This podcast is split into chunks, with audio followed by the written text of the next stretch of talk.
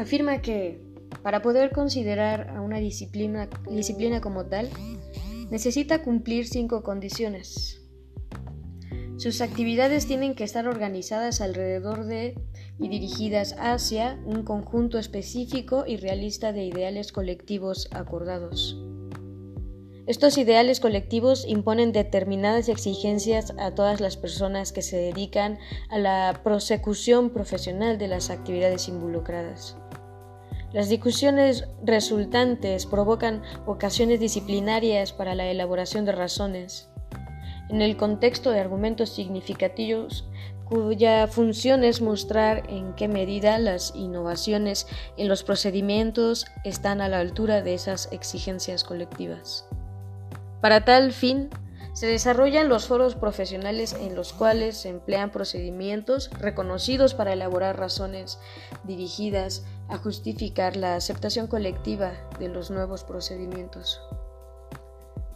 Los mismos ideales colectivos determinan los criterios de adecuación por los cuales se juzgan los argumentos aducidos en apoyo de esas innovaciones.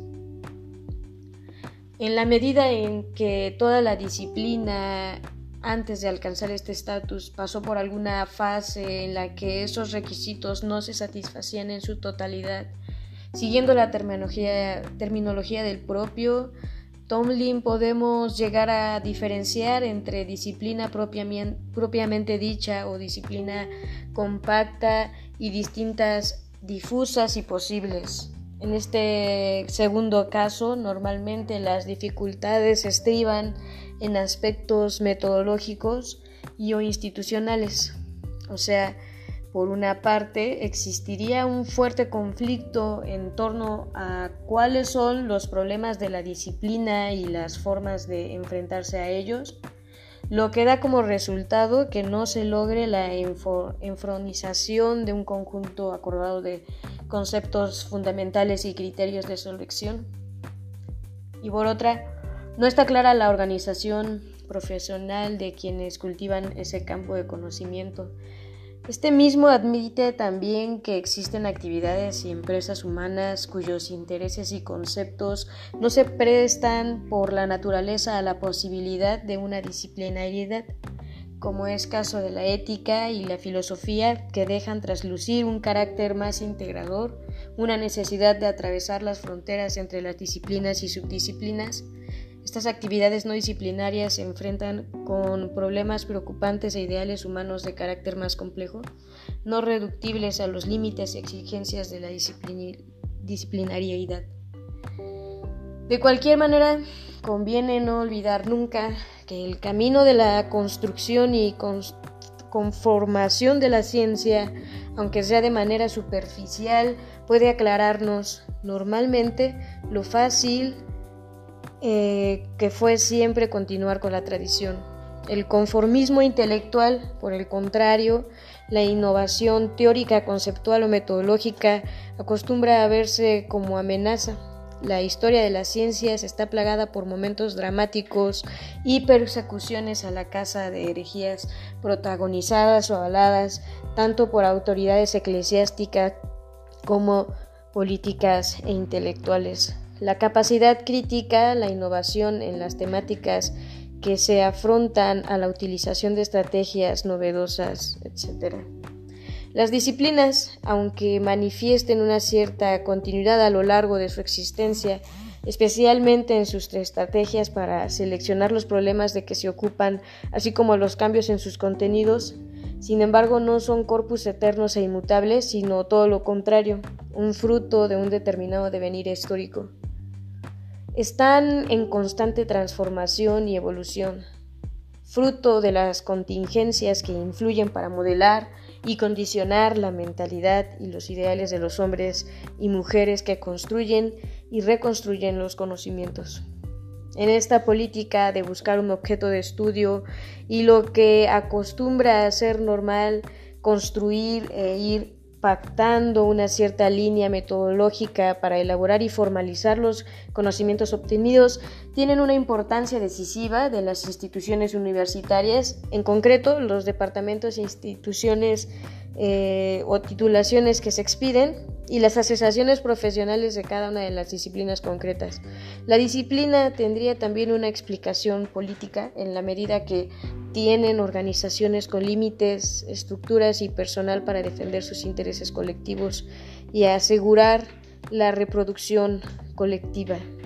De este modo van surgiendo paulatinamente numerosas disciplinas científicas que como conjuntos ordenados de conceptos, problemas, métodos y técnicas organizan nuestro pensamiento y nos posibilitan el análisis e interacción con la realidad. Las disciplinas nos imponen una determinada forma de pensar con las posibilidades y riesgos que ello comporta. Como afirma Mario Bunge, cuanto más familiarizada esté la persona con determinada teoría y su correspondiente modo de pensar, tanto más difícil le será adoptar una teoría rival que implique una manera de pensar diferente. En general, la posición de conocimiento de alas en aspectos de la y las recorta en otro. Esta política eh, diferenciación de disciplinas va a influir en todo el ámbito científico y en la vida pública en general. Surgirán numerosos campos científicos, incluso relacionados con el mismo objeto de estudio, pero manteniendo una total desconexión e ignorancia entre ellos, lo que va a dificultar en gran manera la comprensión real y completa de aquellos fenómenos de los que se ocupan. Los resultados del universo de disciplinas incomunicadas explican muchas de las deformaciones y pésimas aplicaciones de la ciencia que en la actualidad se vienen denunciando. La ciencia se ha vuelto ciega por su incapacidad de controlar, prever, incluso concebir su rol social, por su incapacidad de integrar, articular, reflexionar sus propios conocimientos, según Morin 1994. Lo que era complejo o multidimensional se redujo a mínimas dimensiones con las que se podía operar con relativa facilidad. Normalmente, la construcción del conocimiento disciplinar se realiza mediante una selección de datos significados y rechazo de los no pertenecientes pero tal actividad selectiva está controlada y dirigida por modelos o paradigmas que organizan un pensamiento y la visión de la ciencia y la realidad. Desde el siglo XVIII el paradigma positivista viene controlando la ciencia y el pensamiento de Occidente. Es justo reconocer que tuvo importantes éxitos, pero también contribuyó a marginar y silenciar muchas dimensiones de la realidad y también a ocultar consecuencias negativas de sus propias construcciones científicas y aplicaciones tecnológicas. Su impresionante dominio al contribuir a una compartimentación tan grande de especialidades en clara correspondencia con la capacidad de fragmentación de los objetos de estudio e intervención dio lugar a la aparición de una inteligencia ciega la realidad así desintegrada cobra verdadero significado, muy difícilmente. Una preocupación por controlarlo todo matemáticamente y aparentar seguridad dio como resultado que muchos datos y particularidades de los fenómenos objetos de estudio eh, de bajan de lado porque no podían entrar fácilmente en sus redes metodológicas, teorías y conceptuales. De este modo nos encontraremos en muchos momentos con análisis de la realidad y propuestas de intervención claramente insuficientes e incluso peligrosas y dañinas, frutos de visiones mutiladas de la realidad. Una de las críticas más tajantes contra el especialismo la realiza José Ortega y Gasset, cuando en su conocida obra La rebelión de las masas etiqueta esta tendencia como acto de barbarie. Cada especialista vendrá a ser en expresión suya un primitivo, un bárbaro moderno, la entrada de la época de la industrialización y el afaniciamiento del capitalismo se realiza en manos de fuertes tendencias a la fragmentación del trabajo y por tanto también del trabajo intelectual y científico, en claro contraste con el saber de carácter enciclopédico de momentos históricos anteriores. El ser humano culto de nuestro tiempo es aquel que de todo lo que hay que saber para ser personaje discreto conoce solo una ciencia determinada y aún esa ciencia solo conoce bien la pequeña porción en que él es activo investigador, llega a proclamar una, como una virtud el no enterarse de cuánto puede eh, quede afuera del angosto paisaje que especialmente cultiva y llama diletatismo a la curiosidad por el conjunto de saber. No duda Ortega y Gasset en deslegitimizar la capacidad intelectual de buena parte de las personas que se dedican a la investigación en parcelas del conocimiento que están muy fragmentadas, especialmente en las denominadas como ciencias experimentales. Considera a estos sujetos como hombres fabulosamente mediocres, que escudriñan escudarían o disimularían sus, sus carencias tras tomodologías aceptadas por las comunidades científicas hegemónicas, pero sin llegar a comprender su sentido y fundamentos, el resultado es el que tales personalidades de ciencia, debido a la prepotencia de la que acostumbran hacer gala a menudo, pueden ser tildadas por de, sabias ignorantes. No es un sabio porque ignora formalmente cuando no entra a su especialidad, pero tampoco es un ignorante porque es un hombre de ciencia y conoce muy bien su eh, porciúncula de universo. Habremos de decir que es un sabio ignorante cosas sobremanera grave, pues significa que es un Señor el cual se comportará en todas las cuestiones que ignora, no como un ignorante, sino con toda la petulancia de quien en su cuestión especial es sabio. Incluso llegar a argumentar que la civilización del presente siglo, como fruto de la subdivisión de aislamiento de campos del conocimiento, puede llegar a originar una sociedad denominada por un notable eh, primitivismo y barbarie, un nuevo hombre masa y por consiguiente una inmediata desmoralización europea. Esta problemática situada será eh, pronto comprendida como esterilizante, lo que hará que surja desde diversos campos científicos e instituciones importantes intentos de conexionar esa dispersión sobre la base de diferentes fórmulas y con finalidades variables. Hacen su aportación numerosos conceptos y clasificaciones de estos conceptos vinculados a la idea de interdisciplinariedad. De todos modos, conviene no olvidar que para que haya interdisciplinariedad es necesario que haya disciplinas.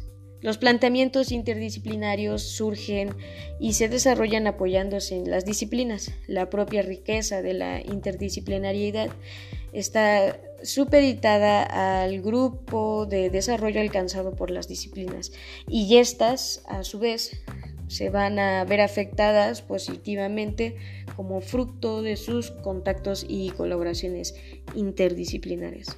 Una metáfora de Antiseri puede ayudarnos a ejemplificar esta idea.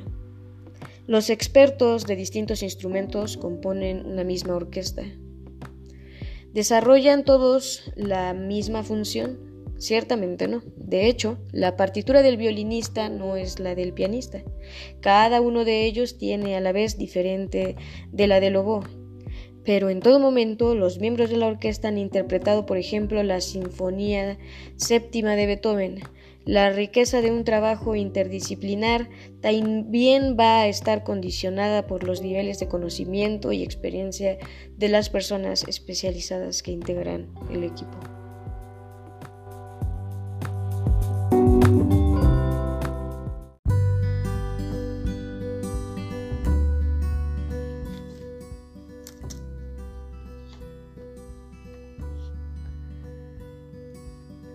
Teoría sociohistórica.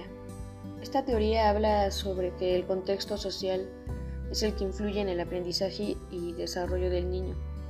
El enfoque sociohistórico se debe principalmente a Vygotsky y Brunner. La cultura es el factor principal del desarrollo individual. Los seres humanos somos los únicos que creamos cultura y es en ella donde nos desarrollamos y a través de la cultura los individuos adquieren el contenido de su pensamiento, el conocimiento. Más aún, la cultura es la que nos proporciona los medios para adquirir el conocimiento. La cultura nos dice que pensar y cómo pensar nos da el conocimiento de la forma en la que se debe construir Por esta razón, Vygotsky sostiene que el aprendizaje es mediador y mediado. Vygotsky pone énfasis en el papel que tienen las interacciones sociales en el aprendizaje. Considera que el aprendizaje es un mecanismo fundamental para el desarrollo. La teoría de Vygotsky se refiere a cómo el ser humano ya trae consigo un código genético o línea natural de desarrollo, también llamado, llamado código cerrado, la cual está en función de aprendizaje, en el momento en el que el individuo interactúa con el medio ambiente. La conducta humana no solamente está guiada por procesos biológicos, sino fundamentalmente por elementos objetivos que no siempre son aprendidos. Para comprender el origen y desarrollo de la conciencia, Vygotsky se ocupó de estudiar los procesos psicológicos. Para esto es importante saber quién soy y a dónde voy. Siempre tenemos que tener en cuenta qué es lo que queremos y por qué. Estar seguros de lo que queremos lograr qué estamos haciendo bien y qué estamos haciendo mal. ¿Alguna vez te has preguntado quién eres y qué es lo que quieres lograr? Funciones psicológicas inferiores existen desde el inicio de la vida y están determinadas por factores biológicos. Constituyen la conciencia inferior, innatos, no conscientes, involuntarios. No se necesitan instrumentos de mediación. Funciones psicológicas superiores son construidas histórica, cultural y socialmente. Autorregulan y organizan la conducta. Eh, conscientes, voluntarios ocupan instrumentos de mediación, atención, voluntario, memoria lógico, pensamiento conceptual y verbal, emociones complejas. El proceso de internalización. Vygotsky planteó el desarrollo humano como un proceso dialéctico de la internalización de la cultura provista por un contexto sociohistórico. Una función que aparece primero entre las personas queda transformada en otra función que afecta al interior del alma del individuo y por tanto de orden individual. Este es el proceso de internalización. Zona de desarrollo próximo, zona real, zona de desarrollo próximo y zona potencial. Zona real. La capacidad de resolver independientemente un problema. Zona de desarrollo próximo. Distancia entre el nivel de resolución de una tarea que una persona pueda alcanzar actuando independientemente y el nivel que pueda alcanzar con ayuda de un compañero más competente o experto en esa área. Zona potencial. La resolución de un problema bajo la guía de un adulto o en colaboración con un compañero. Jerome Brunner. Psicólogo y pedagogo. El interés de Brunner por la evolución de las habilidades cognitivas del niño y por la necesidad de estructurar adecuadamente los contenidos educativos le llevó a desarrollar una teoría que en ciertos aspectos se parece a las de Piaget y Auswell. El aprendizaje por descubrimiento, pues este aprendizaje es cuando el educador le da todas las herramientas necesarias al niño para que aprenda por sí mismo. El método por descubrimiento permite al individuo desarrollar habilidades en la solución de problemas, ejercitar el pensamiento crítico, discriminar lo importante de lo que no es, preparándolo para enfrentar problemas de la vida. Descubrimiento inductivo. Este tipo de descubrimiento implica la colección y reordenación de datos para llegar a una nueva categoría, concepto o generalización. La lección abierta del descubrimiento inductivo, 6 a 11 años. Lección estructurada de descubrimiento inductivo, 8 en adelante.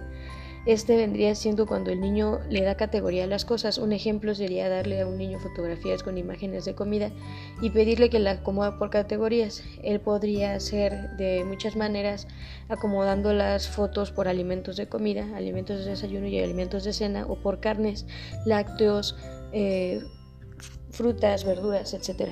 También es cuando el niño generaliza las categorías. En este descubrimiento el niño aprende lo que desea aprender.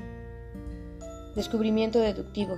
Este implica la combinación de ideas generales con el fin de llegar a enunciados específicos, como la construcción en una conclusión, la lección simple de descubrimiento deductivo, que es de los 11 a los 12 años, la lección de descubrimiento semi-deductivo, 8 años en adelante, la deducción de descubrimiento hipotético deductivo de 11 años a 12 años para adelante. Eh, el niño llega a un descubrimiento mediante diferentes formas, puede ser por medio de preguntas con respuestas muy obvias, al igual que hipotéticamente antes de llegar al descubrimiento, el niño hace una previa deducción de lo que aprenderá. Más que en nada de este tipo de descubrimiento el sistema es quien controla lo que descubrirá el niño. Descubrimiento transductivo. El individuo relaciona o compara dos elementos particulares y advierte que son similares en uno o dos aspectos. La lección de descubrimiento transductivo, ocho años en adelante.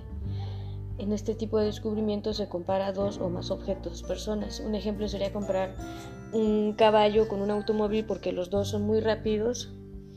Comparar un avestruz con una jirafa porque ambos tienen el cuello largo. Gracias a este descubrimiento se hicieron las metáforas tus ojos brillan igual que la luna. Todo el conocimiento real es aprendido por uno mismo. Cuando aprendemos algo y se nos queda grabado es porque lo aprendimos por uno mismo, descubriendo. El descubrimiento es una fuente primaria de motivación y confianza en sí mismo. Si tú descubres algo, sientes una gran satisfacción al aprender las cosas. El descubrimiento asegura la conservación del recuerdo. Cuando uno aprende las cosas descubriendo, no se olvidan. Modelos de representación. En activo. El modelo en activo de aprendizaje se aprende haciendo cosas, actuando, imitando y manipulando objetos. Los profesores pueden inducir a los estudiantes a usar este modelo de aprendizaje proporcionándoles demostraciones y ofreciéndoles materiales pertinentes, así como eh, actividades de representación de roles, modelos y ejemplos de conducta. Icónico. El modelo icónico de aprendizaje implica el uso de imágenes o dibujos. Adquiere una importancia creciente en medida que el niño crece y se insta a aprender conceptos y principios no demostrables fácilmente. Bruno recomienda el uso de diapositivas de la televisión, de películas y de otros materiales visuales. Estos medios pueden aportar experiencias sustitutivas e imágenes que sirven para enriquecer y complementar las experiencias del estudiante. Simbólico. El modelo simbólico de aprendizaje es el que hace uso de la palabra escrita y hablada. El lenguaje, que es el principal sistema simbólico, aumenta la eficacia con que se adquieren y almacenan los conocimientos y con que se comunican las ideas. Por tan evidentes razones, es el modelo de aprendizaje más generalizado. ¿Y tú con cuál modelo te identificas mejor? Teoría de instrucción. Se ocupa de Prescribir cómo es la forma como debemos encarar la enseñanza para lograr un mejor aprendizaje. Disposición a aprender. Los individuos tienen un deseo especial por aprender. Estructura y forma de conocimiento. La forma que se representa el conocimiento debe ser fácil de comprender. Secuencia de representación. Guiar al individuo dándole las pautas a seguir para lograr el objetivo y con esto él pueda emprender, transformar y transferir los conocimientos que está adquiriendo. Forma y frecuencia del, refuerzo. El individuo debe asegurarse de que los resultados son los correctos, por lo cual debe revisarlos si es necesario corregirlos. Acción que puede desarrollar el adulto para llevar al alumno a un nivel actual de conocimiento a un potencial más elevado, que vendría siendo como la zona del desarrollo próximo. El educador. El educador es un mediador entre el conocimiento, el facilitador del aprendizaje, diseñando estrategias y actividades acorde eh, con el conocimiento que desea enseñar. El educador simplifica al niño la situación para que éste sea capaz de responder de forma independiente, no reduciendo el problema, sino proporcionando recursos para que el niño lo resuelva constituyendo de este modo la, transparencia del aprendizaje a otros contextos y ayudando al alumno a la construcción de estructuras de conocimiento más complejas.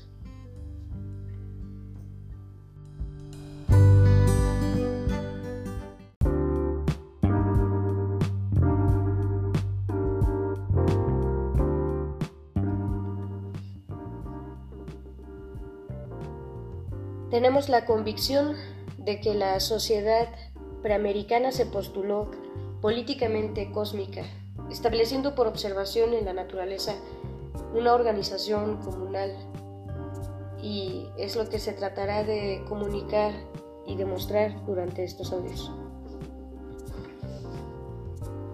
La consignación inicial de esta idea se halla expresada en la primera tradición del Popol Vuh la Biblia eh, maya quiche que recoge la síntesis de la ciencia de su tiempo, la mitología, la cosmología y sociología de los pueblos eh, preamericanos.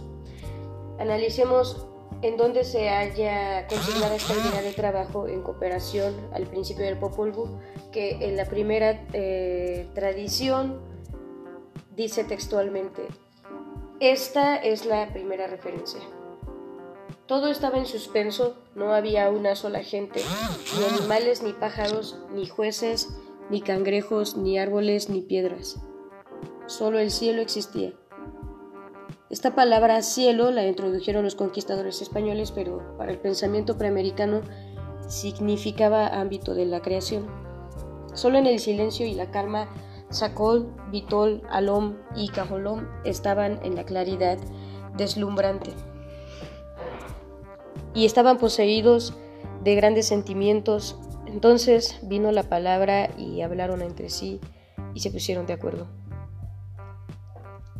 Con esta parquedad, las palabras de Popol Vuh en su primera referencia habla ya de la actuación colectiva de las fuerzas de la naturaleza. ¿Quiénes eran los que hablaban entre sí y se pusieron de acuerdo?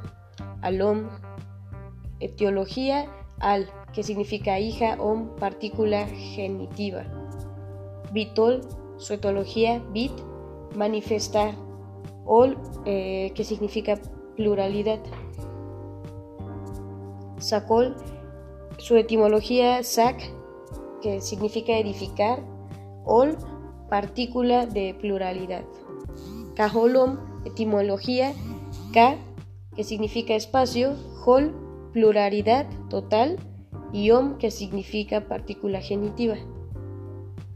Son las cuatro fuerzas cósmicas primordiales eh, las que generan manifiestan y edifican la pluralidad de la totalidad del espacio. Esta personificación mitológica en el mismo principio del Popol Vuh consigna la actuación colectiva de las fuerzas naturales. Educados y aleccionados por el Popol Vuh, los pueblos preamericanos no conciben el aislamiento individual ni la exaltación de la vanidad personal. La primera representación del Popol Vuh se refleja en la organización social. La base es inconmovible porque es naturaleza. Toda concepción, además de otras como la evolución cósmica, se halla cúbicamente simbolizada en los cuerpos de la pirámide que se asienta sobre un cuadrángulo, pero la pirámide es truncada y tiene un vértice sugerido, mas no representado. Este vértice no representado simboliza lo irreplanteable, lo representable, lo que está más allá de nuestra comprensión. otras teorías, como la de Darwin, tienen en cuenta la evolución de las especies eh, hasta el hombre. Hagamos hincapié en que el Popol Vuh es el único libro de la humanidad que comienza la historia del hombre desde que era mineral, al vegetal, al animal y al hombre, y además prevé eh, y consigna otras etapas evolutivas más allá del ser humano. ¿O acaso es eh, concebible que todo el cosmos haya venido evolucionando únicamente para llegar al hombre? Otros pueblos que representan un supremo dios antropomorfo sientan la lejana base mental del individualismo. Hegel y Spengler asignan a las culturas no europeas dos características que son rasgos generales de la cultura preamericana, anonimato y colectivismo. Pero no se crea que la cultura paramericana cumplía dentro de su anonimato y colectivismo únicamente una función religiosa teológica, no. Ella además estaba ligada a un funcionalismo que dimanaba del concepto que tenía de la participación humana en la colectividad cósmica. Este convencimiento se refleja en todas las acciones, creaciones del pensamiento, arte, organización familiar y social, idioma, etc. Por ejemplo, en la arquitectura. El arquitecto Alberto Aray, espiritualmente un panamericano autor de los faraones de la ciudad universitaria de México, se reveló como un heredero de nuestra antigüedad.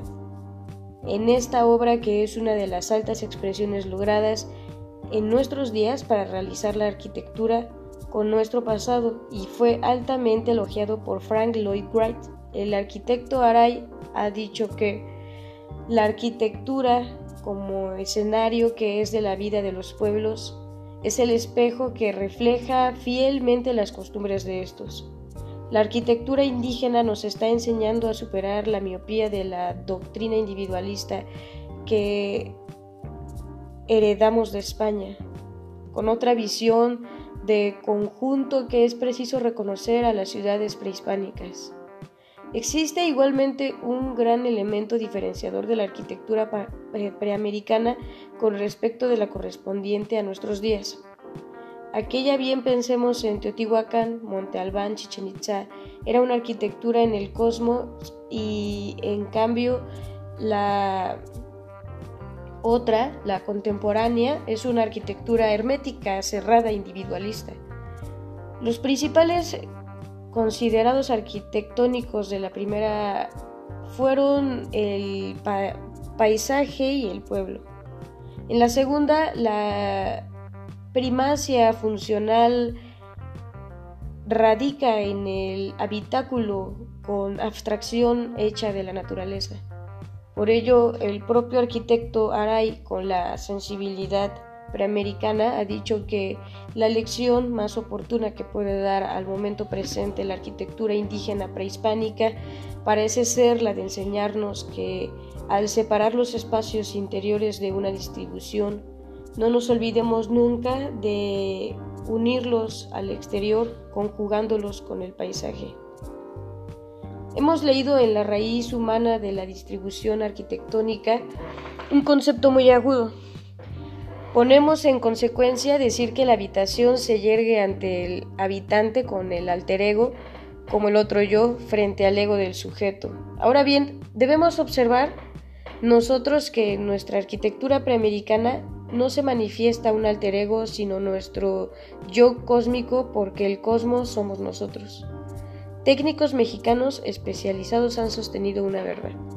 Mientras el muro vertical utilizado en la arquitectura española tiene la función de confinar el talud o escarpio por ser un plano inclinado cuya posición es intermedia entre uno vertical y uno horizontal, se caracteriza por diferenciar los espacios al mismo tiempo que los conecta, englobándolos en una concepción total. La arquitectura de las pirámides en general y de todas las edificaciones preamericanas conectando dos planos simboliza la concepción cósmica comunal. De esta manera, en Teotihuacán, el Sol, la Luna, Quetzalcoatl y las otras pirámides dispersas están todos unidos, todos trabajan en común.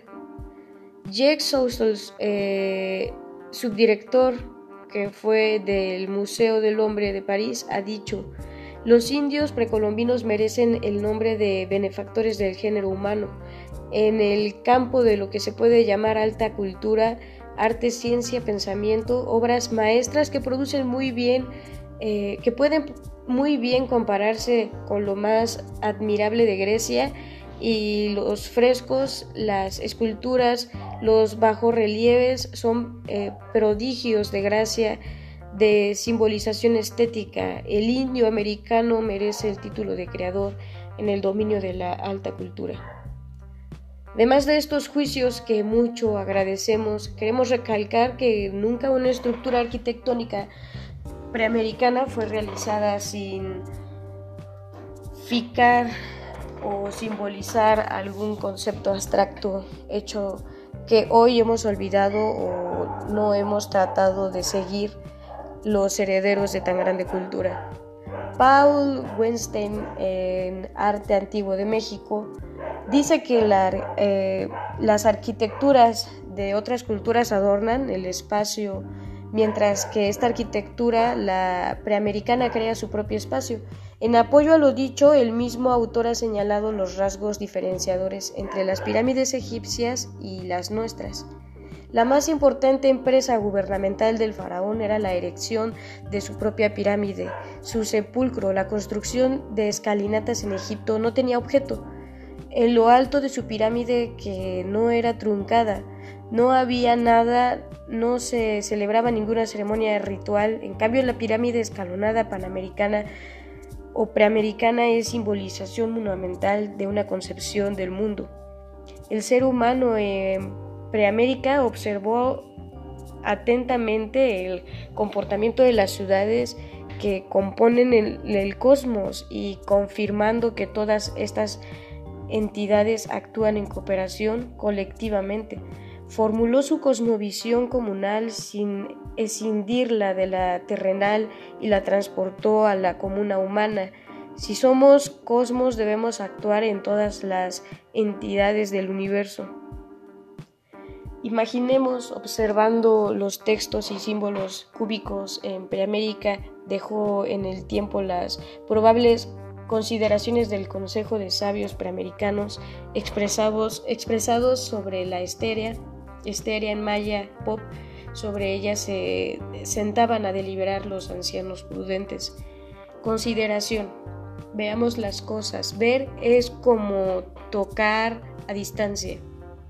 No tenemos en lo absoluto informaciones, sino las que nos llegan por nuestros sentidos y nuestros sentidos trabajan comunalmente. Consideración. Ahora bien, para ver eh, necesitamos imprescindiblemente ver algo. No comprobamos nuestra presencia, situación, sino ante algo. Solo podemos afirmar que algo y nosotros estamos. El pensamiento cartesiano pienso, luego existo, se aísla en una situación inventada, cósmicamente imposible. En cambio, el pensamiento preamericano no concluye, veo, luego existimos. El objeto y yo. El primero es innaturalmente individualista, egoísta, se postula incomprobablemente aislado, y esto no es su realidad, sienta una afirmación sobre lo que se apoya el individualismo. En cambio, el pensamiento preamericano, al considerar la inseparable presencia del sujeto y el objeto, se sitúa en su única verdadera realidad. Conclusión.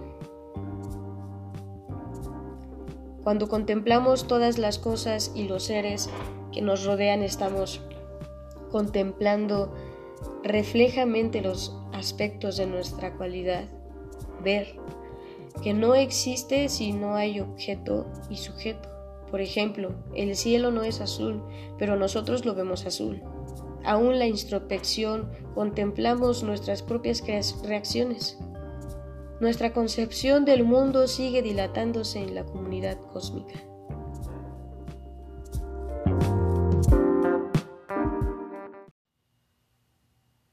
El valor de educar. A mi madre, mi primera maestra.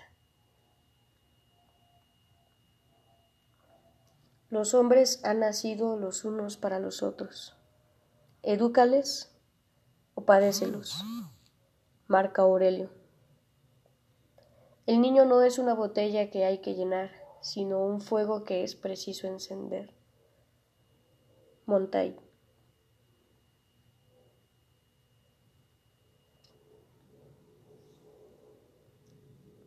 Carta a la maestra.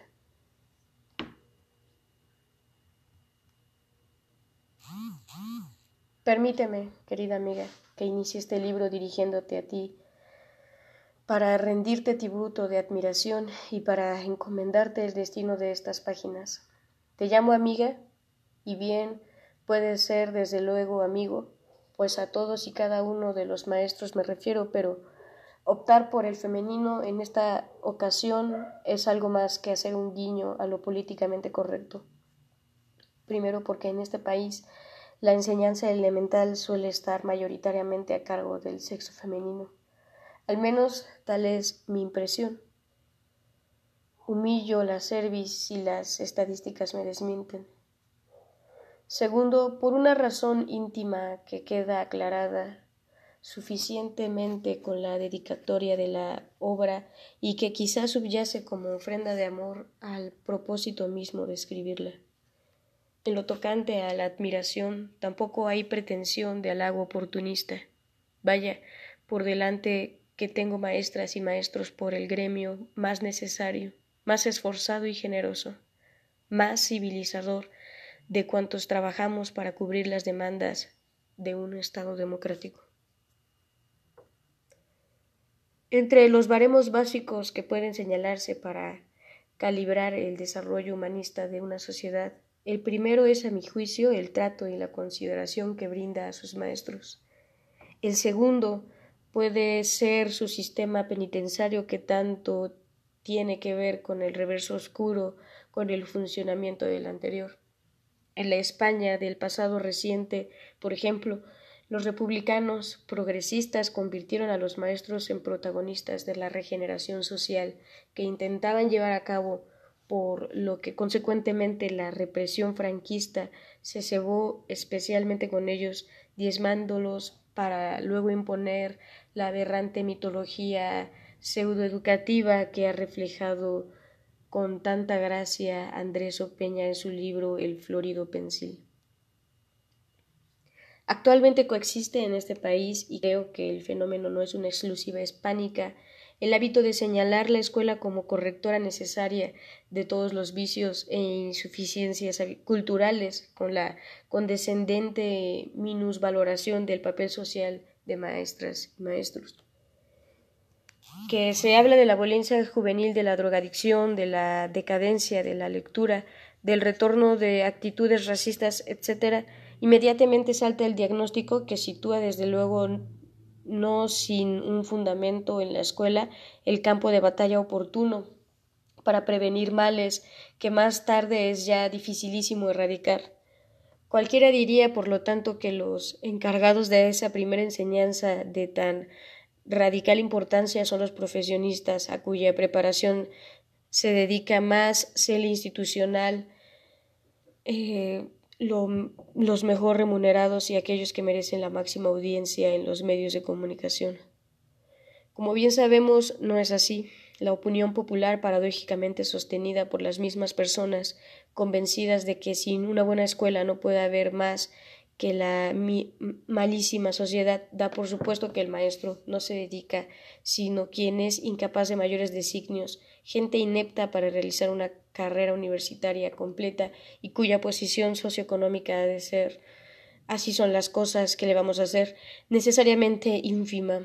Incluso existe en España ese dicharacho aterrador de pasar más hambre que un maestro de escuela en los talking shows televisivos o en las tertulias radiofónicas. Rara vez se invita a un maestro. Para qué, pobrecillos, y cuando se debaten presupuestos ministeriales, aunque de vez en cuando se habla retóricamente de dignificar el magisterio, un poco con cierto tonillo de paternal y caritativo. Los mayores universidades se da por hecho que debe ser una enseñanza superior. Claro, la enseñanza superior debe contar con más recursos que la enseñanza inferior.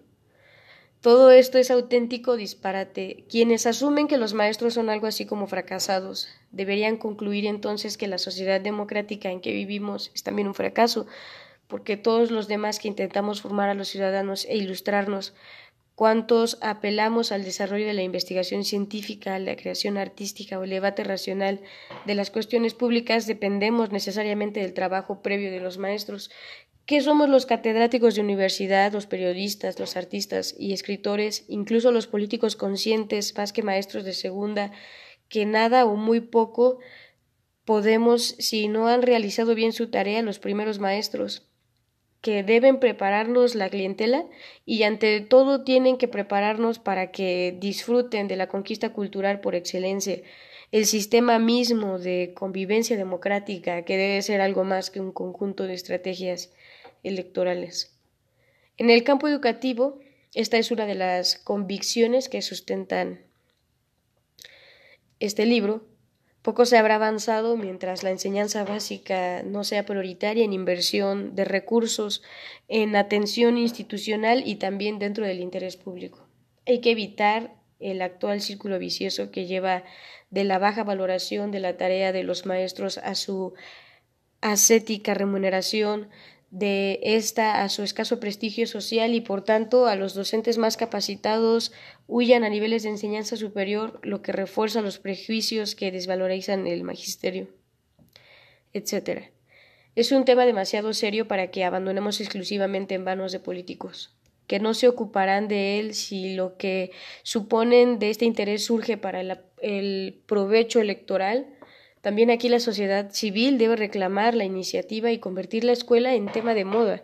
Cuando llegue la hora de pergueñar programas colectivos de futuro, es preciso convencer a los políticos de que sin una buena oferta escolar nunca lograrán el apoyo de los votantes. En caso contrario, nadie puede quejarse o podrá quejarse y no queda más que resignarse a lo peor o desprotijar en, en el vacío. Por supuesto, también podemos confiar en las individualidades bien dotadas eh, se arreglarán para superar sus deficiencias educativas, como siempre ha ocurrido. Está muy extendido cierto fatalismo que asume como un mal necesario que la enseñanza escolar, salvo en sus aspectos más servilmente instrumentales, fracasa siempre. En tal naufragio generalizado, tal cada cual sale a flote como puede. Un político amigo mío al que confié mi obsesión por la importancia de la información en los primeros años se mostró escéptico. A ti de pequeño te dieron una educación religiosa y ahora ya ves. Ateo, perdido. No creo que las intenciones de los educadores cuenten finalmente mucho y hasta pueden resultar contraproducentes. Este pesimismo educativo complementado por la fe optimista en quienes lo merezcan se salvarán de un modo u otro. Traen su apoyo aliados de lujo. ¿No fue el propio Freud quien aseguró en cierta ocasión que hay tres tareas imposibles educar, gobernar y psicoanalizar.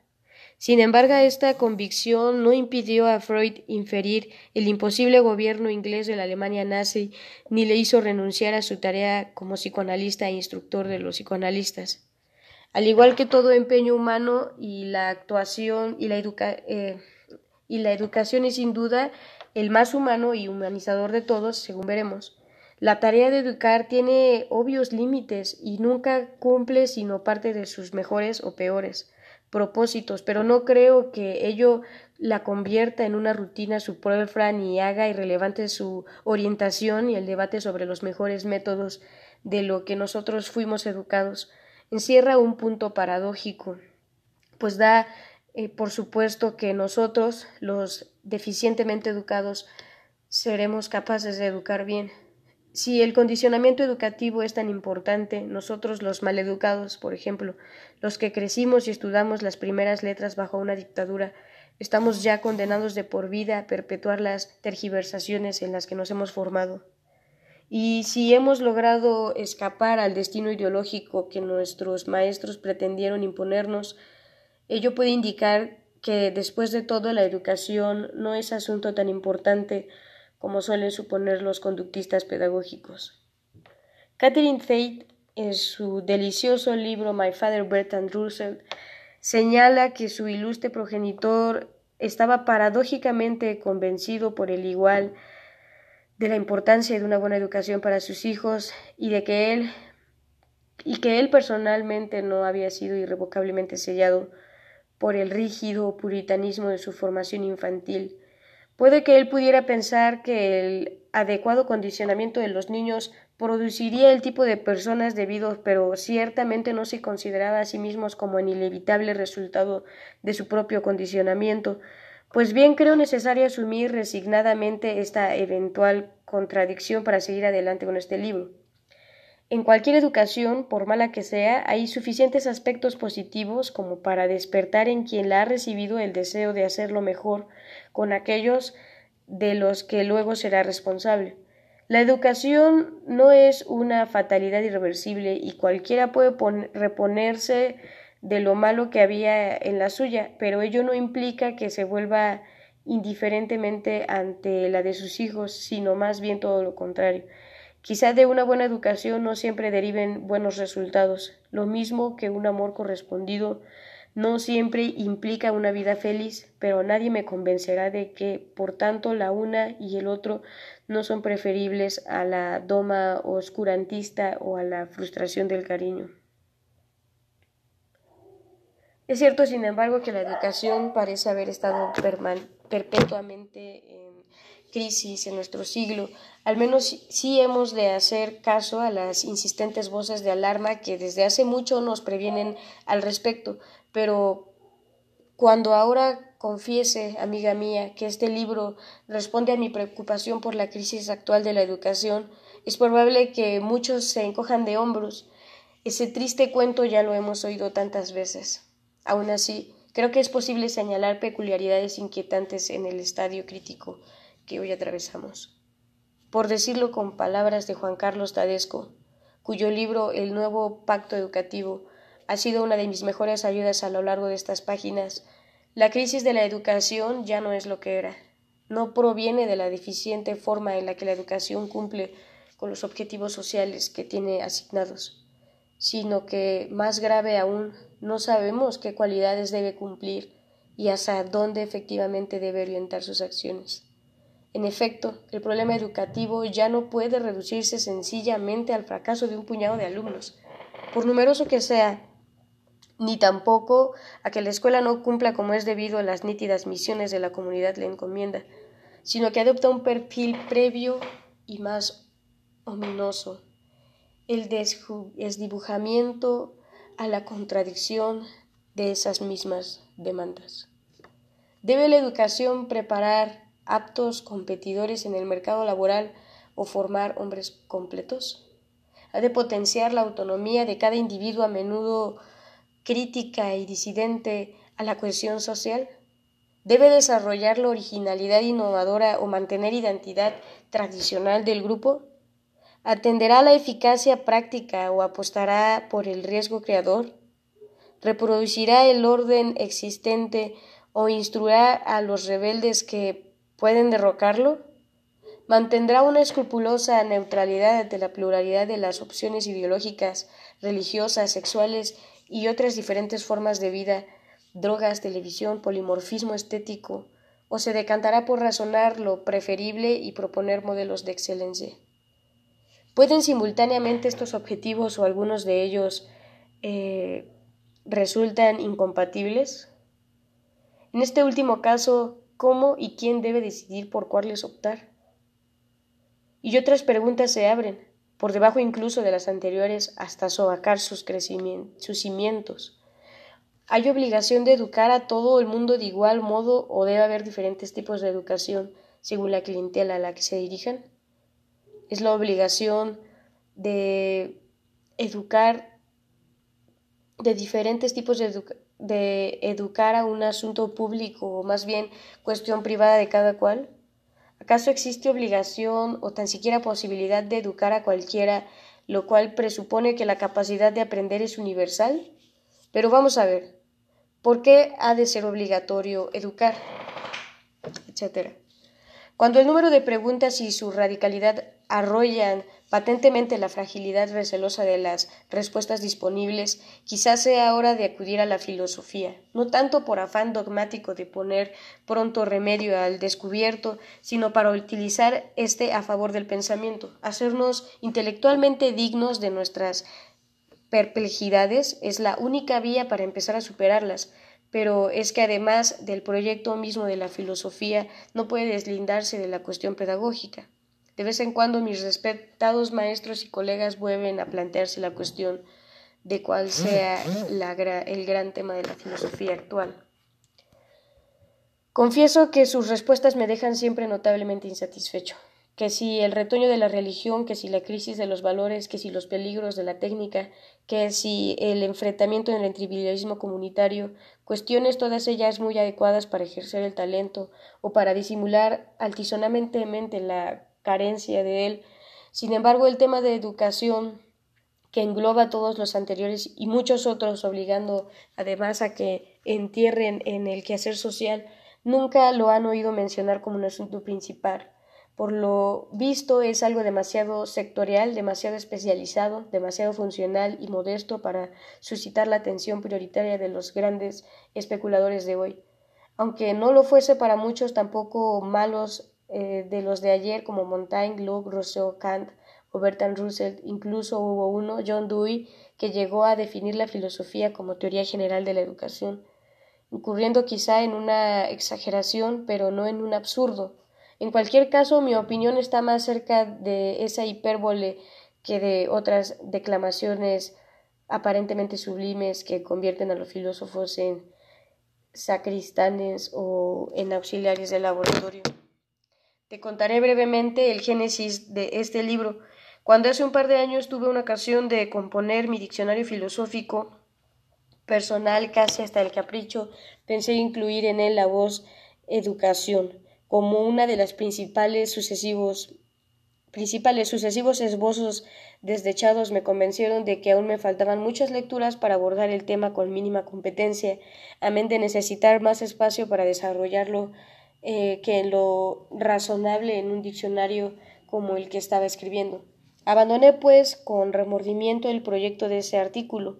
Encontrarás vestigios de dicho esfuerzo inicial en el primer capítulo del presente libro, la verdadera ocasión de ponerme en serio al trabajo que la brindó un sindicato de enseñanza mexicano, solicitándome un ensayo sobre los valores de la educación para uso de sus afiliados.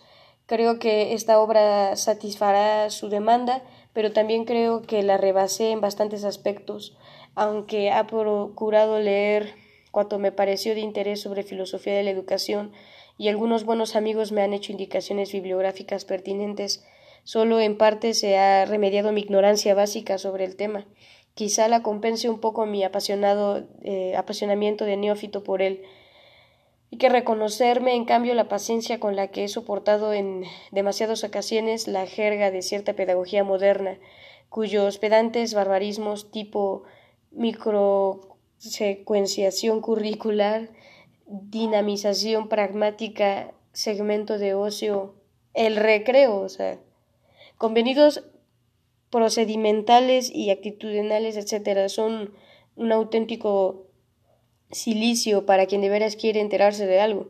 También la filosofía tiene su jerga, desde luego, pero por lo menos está vigente desde hace bastantes siglos. En cambio, sus pedagogos de los que hablo son advenedizos de la vanilocuencia y se les nota inconfundiblemente.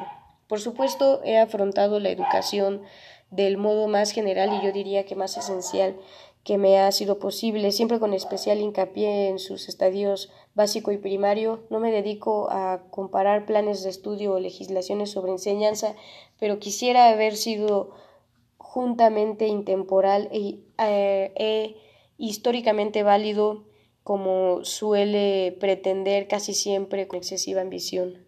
Ah, la filosofía. Aunque parto del modelo educativo de la tradición occidental y el mundo desarrollado, la única que conozco de modo suficiente, me gustaría haber brindado alguna reflexión oportuna a quienes preocupan por la enseñanza en contextos socioculturales diferentes. Como colofón del libro incluyo una antología de opiniones de insignes pensadores sobre educación, he seleccionado solamente las que me parecen fundamentalmente acertadas, pero tentando estuve de componer un florilegio aún mayor de disparates a partir de los mismos autores o de otros o menos importantes. Hubiera sido mezquino y peligroso, mezquino porque cualquiera puede equivocarse, pero solo unos cuantos han sabido ir configurando nuestras frágiles verdades. Peligroso porque quizá lo que yo tomo hoy por hierro de un espíritu superior es algo que no entiendo o que aún no entiendo. Dos últimas observaciones. La primera sobre el talante, talante con que está concebido este libro y la segunda sobre su título. El talante o tono del libro, para empezar, supongo que será tachado probablemente con cierto implícito reproche de optimista.